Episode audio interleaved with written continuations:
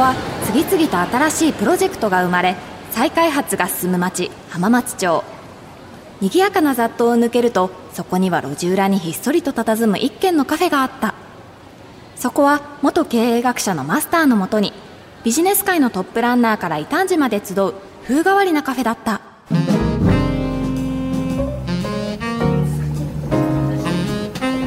まもなく S イノベーション株式会社代表取締役新潟ベンチャーキャピタル株式会社取締役星野義信さんと三条市 CMO 澤正文さんがお越しになる頃ですね。うんそうだね。あとねそれから澤さんからは全国初となるふるさと納税の面白い返礼品に関する情報も教えてもらえるみたいなんだよね。全国初の返礼品。なんだろう。新潟ですよね新潟名物といえば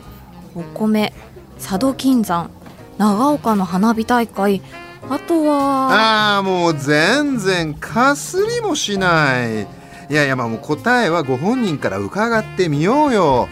ほらちょうどお二人がお見えになったよ。いらっしゃいませ。浜松町イノベーションカルチャーカフェへようこそ。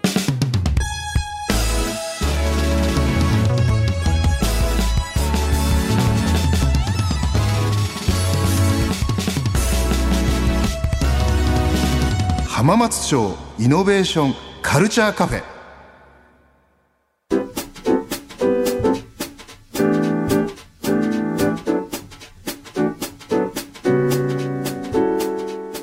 浜松町イノベーションカルチャーカフェ。今週もお客様に S イノベーション株式会社代表取締役で新潟ベンチャーキャピタル株式会社取締役の星野義信さん。そして新潟県の三条市 CMO チーフマーケティングオフィサーですね。澤正文さんをお迎えしました。星野さん澤さんどうぞよろしくお願いします。よろしくお願いします。星野さんのプロフィールです。大学卒業後専門商社にてアジア市場での営業を経験した後コンサルティングファームに転職。ベンチャー中小企業の事業変革に携わります2007年にはスタートアップ向けの事業成長をサポートするパートナーオブスターズ株式会社を設立。2015年には新潟ベンチャーキャピタル株式会社の取締役に就任し2021年には地域企業のイノベーションに向けて DX 新規事業開発事業承継をサポートする S イノベーションを立ち上げました。はいというわけで星野さん今週もよろしくお願いします。よろしくお願いします。あの星野さんもね先週あのご紹介いただきましたけど改めてちょっとそれぞれ新潟ベンチャーキャピタルとか S イノベーションで星野さんどういうことをやられてるかというのを教えていただけますか？はいありがとうございます。えっと、新潟ベンチャーキャピタルは、えっと、もともと新潟県の、えっと、お金をお預かりして、えっと、ベンチャーを育成するという趣旨で作った会社になってまして、えっと、そこはもう新潟県内を中心に出資して、えっと、この成長を支援していました。で、えっと、2号ファンドというのを作って、そこは新潟県以外の企業にも出資はしてるんですけども、新潟の課題を解決するようなベンチャーにこう出資して、あとは新潟に、えっと、来た企業と連携をする、ご支援をするということをやらせていただいています。うん、で、S イノベーションは、えっと、えー、2年ほど前に、えっと、新潟も立ち上げまして、新潟の県内企業の、えっと、DX とかイノベーションを起こすというところ、あとまあ事業承継をきっかけに新しいチャレンジというところの応援をするために作った会社になっています。なるほど。あの先週もねいろんなね今新潟で起きてる面白いベンチャー企業のな名前とか挙げていただいたんですけど改めて例えば今星野さん関われてる方で何でもいいでこういう会社とかこういう面白い事業が新潟で実はあるんだよっていうの何かあったら一つ教えていただけませんか？そうですね。まあ、前回ご紹介したのが、あの、フラーという会社で、ね、はい。いろんな新潟の企業さん、スノーピークさんとかハードオフさんのアプリを開発したりとか、あと長岡の花火大会のアプリを作ったりしていて、で、そこをやった後にも、えっ、ー、と、その貢献していただいた上で、アルビレックス新潟のスポンサーにもなって、アルビレックスのアプリもサポートしたりとか、それ以外に僕ら、その課題に対しては、例えば人材を新潟に引っ張ってくるために、えっ、と、人材紹介のプラットフォームを作ってる会社さんにもご出資させていただいて、まあ、そこの企業が組んでやったりとかですね。あと、ちょっと前に上場したところで、ノートっていうですね。ノートってあのノートですか？はい。加藤さんの。はい。あ、はい、加藤さん新潟出身なんですよ。おー加藤さん、えっと、新潟のな、えっと、南高校というところの卒業生で、あの、なんで僕ら出資したのには、新潟県の、えっと、メディアをノートに切り替えていただいて使ったりっていうこともしてるので、そんな連携も、はい、させていただいてます。ビジネス界のベンチャー界のスター結構いるじゃん、ね新潟出身。たくさん というわけで、じゃあ今週もどうぞよろしくお願いします。よろしくお願いします。続いて澤さんのプロフィールです澤さんは大学卒業後バイリンガル向けの転職サイト大丈夫 .com を経てターナージャパンソニーピクチャーズ DAZN ネットフリックスといった外資系エンターテインメント企業を経験されました。その後2021年には新潟県の三条市 CMO に着任。ふるさと納税の事業に携わり1年半でふるさと納税による寄付が7倍の50億円に到達。さらにふるさと納税の返礼品としては全国初の NFT トレカ燕三条 NFT 匠の守護者を採用するなど新しい取り組みも行われていますはい。というわけで、澤さん、今週もよろしくお願いします。よろしくお願いします。あの、改めて、この今、澤さんが新潟の三条市でどういうことをやられてるかっていうのを教えていただけますか？はい。あの、主なところは三条市のふるさと納税の、まあ、統括になります。で、その他ですね、あの、対外的な情報発信、まあ、PR だったりとか、まあ、政策に関する、まあ、戦略立案だったりとか、あの、ものづくりに関する施策だったりとか、まあ、研修ですね。職員向けの研修とか、まあ、多岐にわたっていろいろやってます。で、あれですよね。ふるさと納税を1年半で7倍の50億円にしたと三条市の。これ差し支えない範囲で具体的にどういうことをされたんですか？そうですね。まず、あの、街ぐるみで、もう本当街をこう、巻き込んでやったっていうところが一番、まあ、あの、大きかったところかなと思います。まあ、本当にあの、街全体が、まあ、会社じゃないですけど、まあ、いわゆるふるさと納税のビジョンだったりミッションっていうのを、あの、立ててですね、何のためにこれをやるのかっていうことを、まあ、各事業者さんに、まあ、本当に一軒一軒こう回ってですね、あの、まあ、お話をしました。で、まあ、これ、ふるさと納税って何のためにやるのかっていうところで言うと、まあ、単純になんか寄付額増やせばいいってもんじゃないんですよと。あの、まあ、ちゃんとこう稼いでですね、あの、三条の、まあ、ためにお金を使うことが、このふるさと納税の、あの、役割なんですと。本当にいわゆるビジョンとかミッションっていうのをもうずっと語っていったっていうところが一番大きなところだったかなと思います。あと澤さんねもう一つお伺いしたいのが、えーふるさと納税返礼品として全国初の NFT ね今注目されてますよねあのブロックチェーンを使う技術のねものですけど NFT トレカ燕三条 NFT 匠の守護者を始めると何ですかこれは そうですよね。あの、すごくややこしくて説明が難しいんですけど、あの、全国初というのは、あの、NFT で、まあ、いわゆる共通返礼品というんですけど、あの、いくつかの自治体が一緒に出す返礼品としては全国初ですよと、NFT としてはっていうことになります。で、もともとですね、匠の守護者という、まあ、リアルなトレーディングカードがあったんですね。で、それは何かっていうと、あの、まあ、この辺りにあるものづくりの、えっ、と、関連の会社を、まあ、擬人化して、こう、キャラクター化してるんですね。そういうことで、さらにですね、これ、単純に、あの、デジタルアートっていうだけではなくて、あの、まあ、ちゃんとその、ユーティリティっていうんですけれども、いわゆる特典ですね。うん NFT を持っていると特典がついてまして、まあ、それは何かというと、イベントに参加できる権利うんだったりとか、まあ、お店に行くと、まあ、100円引きみたいなクーポンになっている。まあ、つまり、単純にその NFT を持っているだけではなくて、来たくなる仕組みっていうのを作ってまして、うんちょっと行ったら面白いかもねっていう動線までちゃんとつけている、まあ本当ふるさと納税ならではのあの仕組みにしたっていうところが今回画期的だったと思います。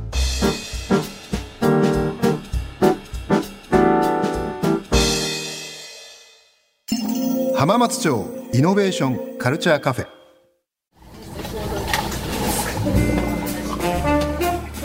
ここからですね新潟に見る地方創生とイノベーションというテーマで先週から引き続きお話伺いたいんですが日本全体の地方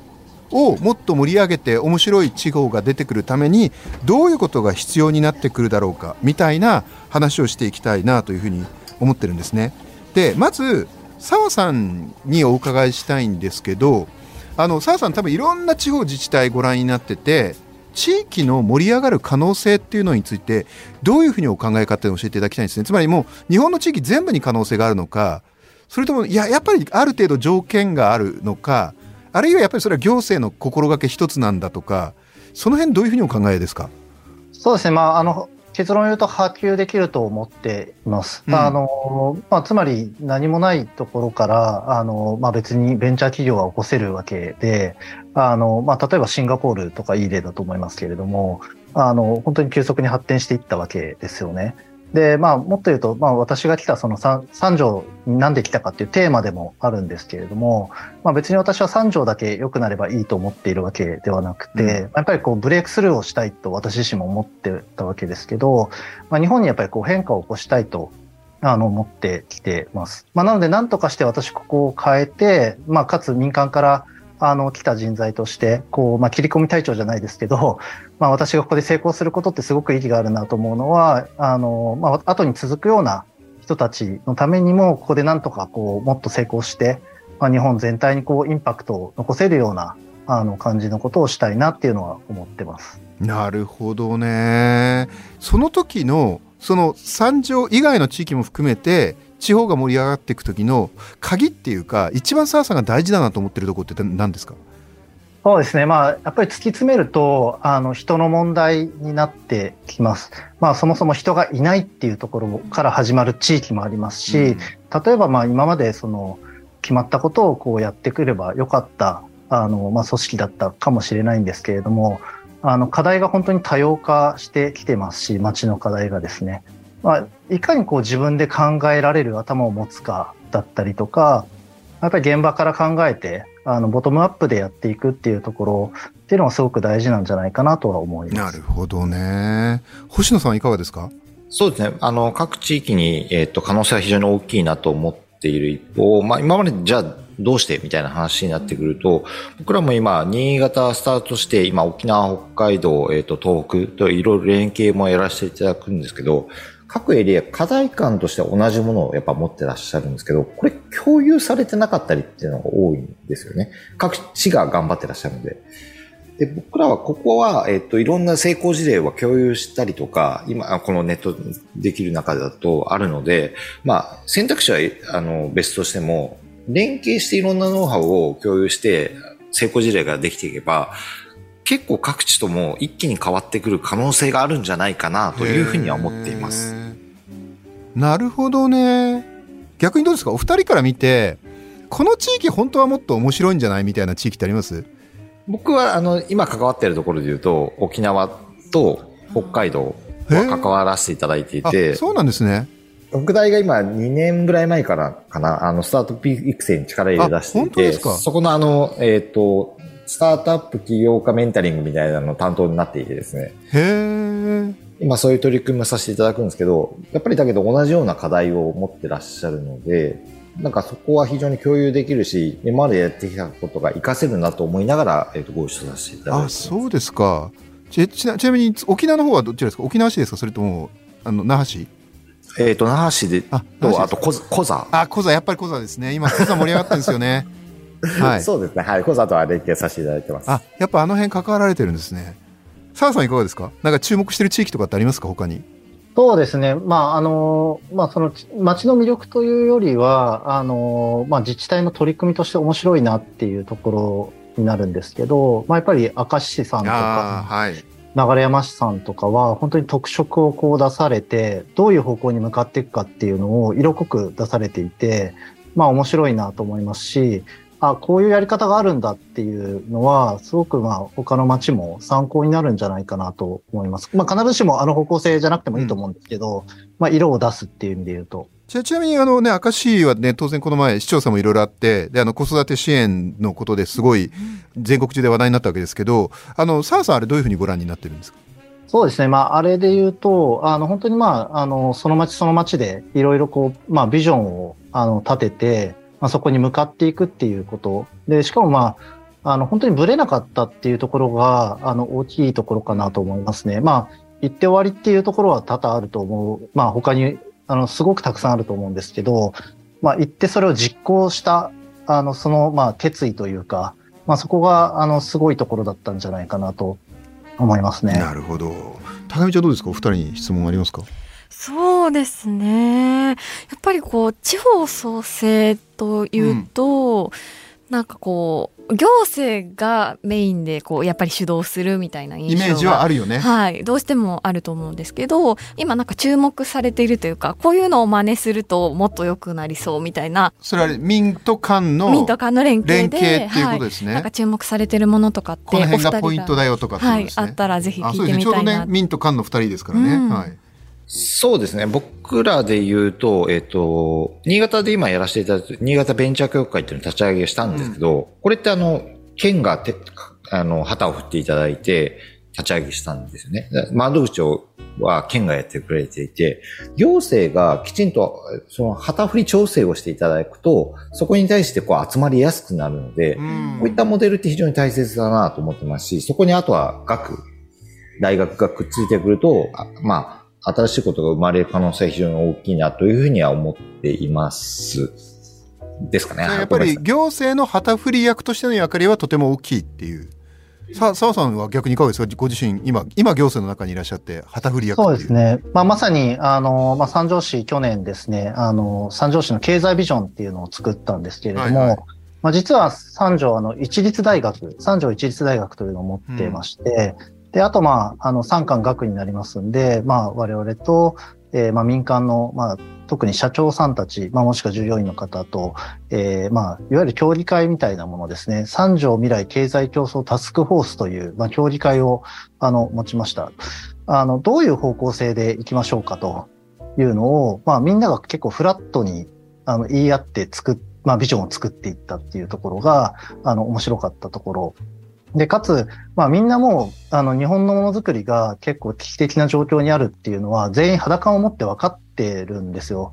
で、なんとかしなきゃっていうところは思ってるんですけど、まあちゃんとそのデータで、まあお示しをして、まあその三巻学、まあ今まさに星野さんおっしゃった通りなんですけど、まあそこが、まあ、しっかり話して、まあ一歩進むっていうところですね。まあそれが大事なんじゃないかなとやっぱりポイントになってくるのそうやって伺えると対話なんですかね。う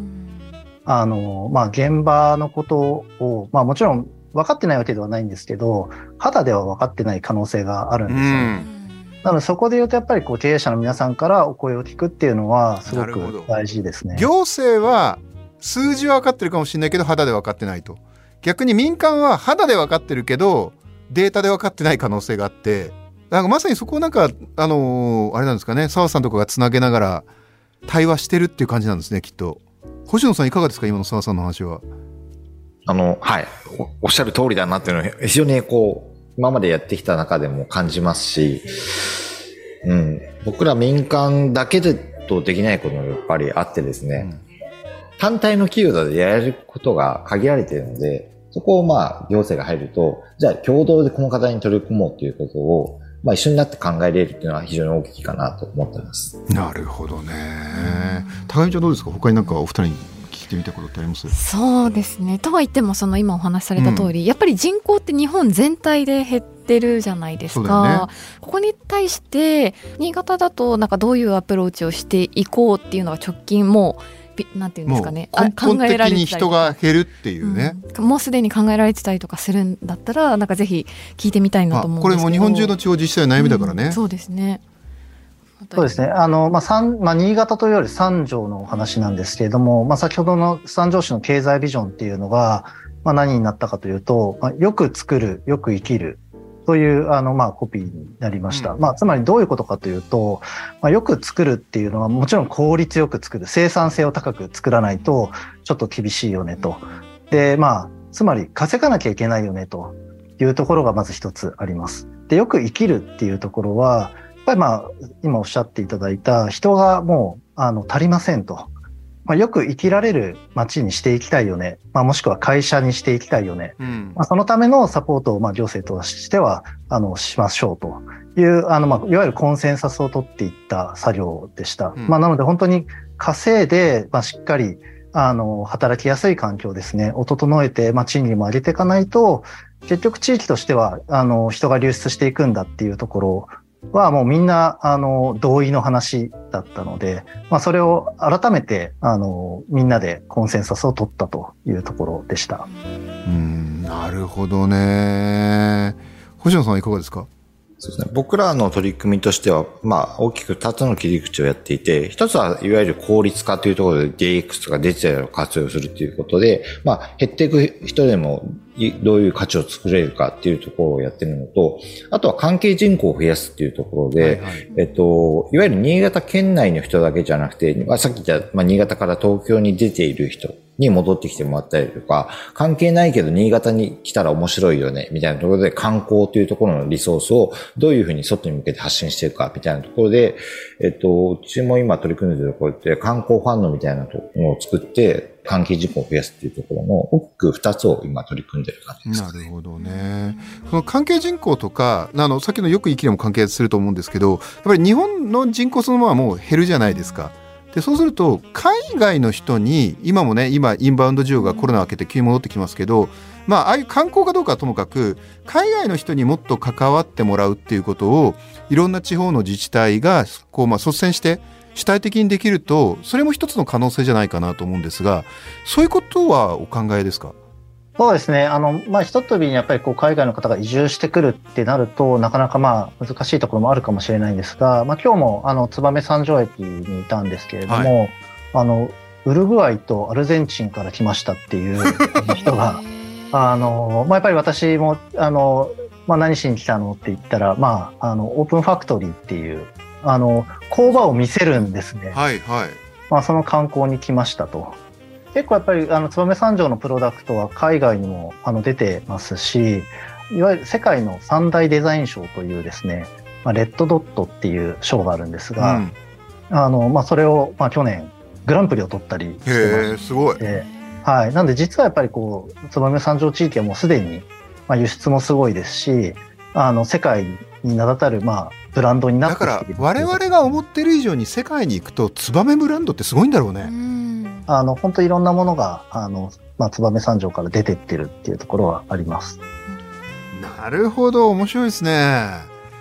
星野さんの方はいかがですか？そうですね。僕らというより、まあ、新潟県内でいうと、例えば佐渡の方であれば、はい、台湾からの方が非常に多く来ているので、だから台湾の方との連携は多かったりするのと、あと逆の課題で言うと、あの、越後湯沢とかの、あの、施設って、カナダの方が結構土地買われている、ねあの、それはあれですかね、昔あの、昔ね、あの、スキーが全盛期だったところに、ね、ホテルがバンバン建って、ただ今ね、ちょっとスキー人口も減ってきてるんで、意外と空いてるんですよね、確か。はい。そこをカナダの方が買ってるんですか今？購入されていて土地とあの民宿持ってらっしゃってですねただそこって結局冬しかいらっしゃらないので夏場開くので、はい、ここの部分をどういうふうにこうちゃんと利用できるかとか、夏場にも来てもらえないどうするかみたいなことをちゃんとできると、もしかしたらもうちょっと海外の方が来れるのかなみたいな。あの、湯沢のマンション、カナダの人が買ってるっていう。知らなかったです。逆に、だけど、そういう課題は、えっ、ー、と、変化を起こすチャンスではあると思うので、はい、ちゃんとそこに取り組むっていうことができればいいかなと思ってます。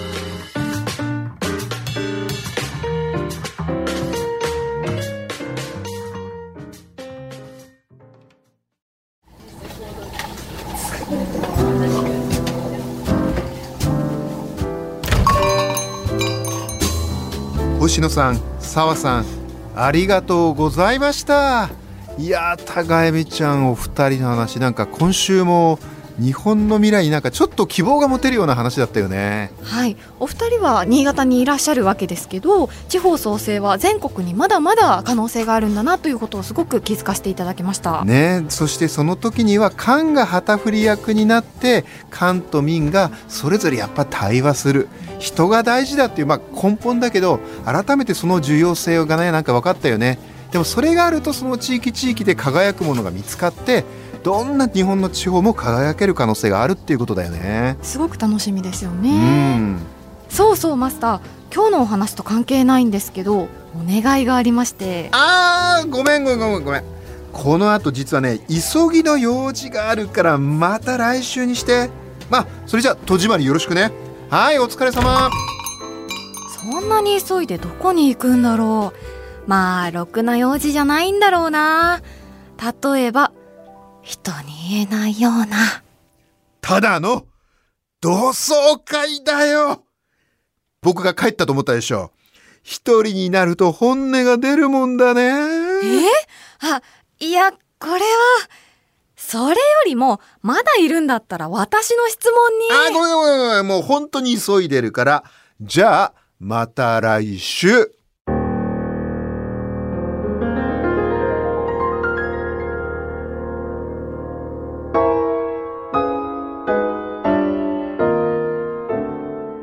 新しいプロジェクトが生まれ、再開発が進む町、浜松町。その片隅にある浜松町イノベーションカルチャーカフェでは、今日も様々なジャンルの熱い議論が交わされ、イノベーションの種が生まれています。今回の放送はラジコのタイムフリーでも放送から1週間お聞きいただけるほか、YouTube や Podcast、Spotify でも過去の放送を配信中です。こちらもお聞きください。また、ラジコアプリの番組ページのフォローボタンを押すと現れるベルのボタンから放送前の事前通知が簡単に設定できます。ぜひ登録してください。浜松町イノベーションカルチャーカフェ。新潟に見る地方創生とイノベーション。出演は、お客様、S イノベーション株式会社代表取締役、新潟ベンチャーキャピタル株式会社取締役、星野義信。三条市 CMO、沢正文。見習い定員高原恵美そしてマスターは早稲田大学ビジネススクール教授入山明恵でした。